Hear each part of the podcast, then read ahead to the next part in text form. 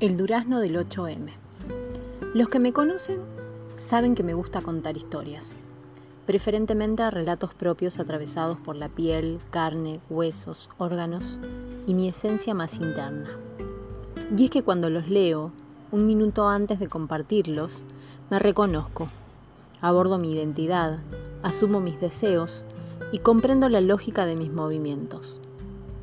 Hace un tiempo tuve la oportunidad de captar los signos explícitos de mis acciones, cada una de ellas teñidas con prejuicios desvalorizantes, obligaciones atenuantes, mandatos que me rasgaron la piel y lágrimas que terminaron lavando mis restos.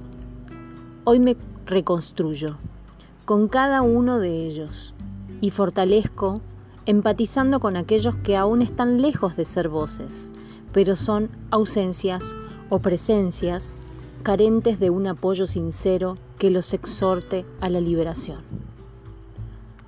Soy normalmente una mujer de sexo género adoctrinado, de buenas costumbres, como diría mi madre, pero por suerte aprendí a tejer y bordar para aumentar puntos que agranden este nuevo tejido, esa nueva construcción que comenzó por 1900 y que a mi parecer lleva ya grandes avances.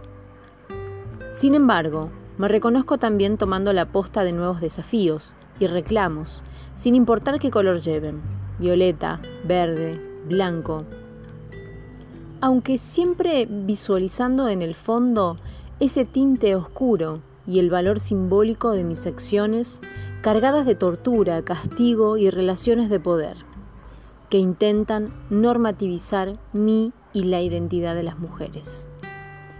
Hoy mis entrañas sienten uno de esos signos, el duelo.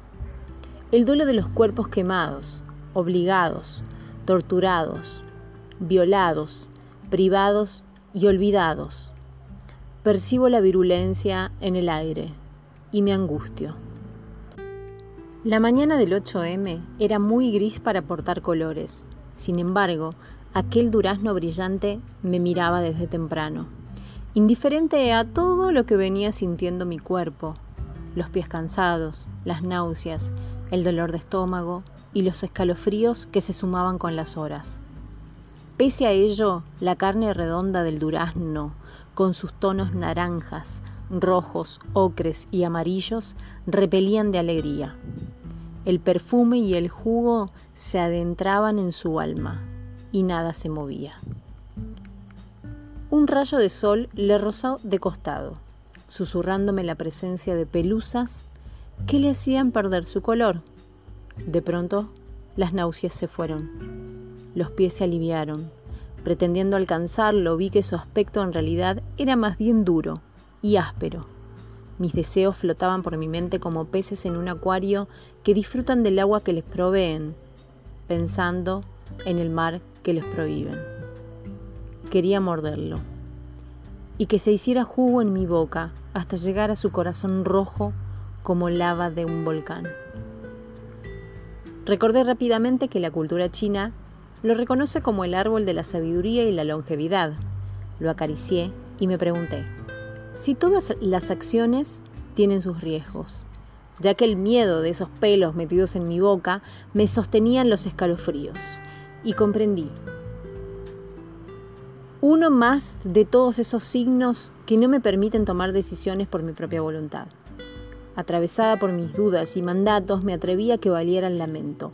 Asumí mi responsabilidad y me banqué la pelusa.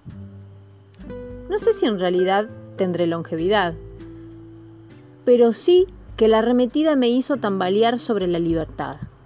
Y me di cuenta que hay que tener voluntad voluntad de lucha para avanzar sobre lo impuesto, para quebrar las lógicas, para polemizar la opresión, para discutir la libertad, para exigir la erradicación de la violencia, para pensarnos diferentes, para organizarnos y reclamar por mejores condiciones, para dejar de tener miedo, para que el lobo no vaya más por el camino corto, dejándonos siempre el largo y oscuro.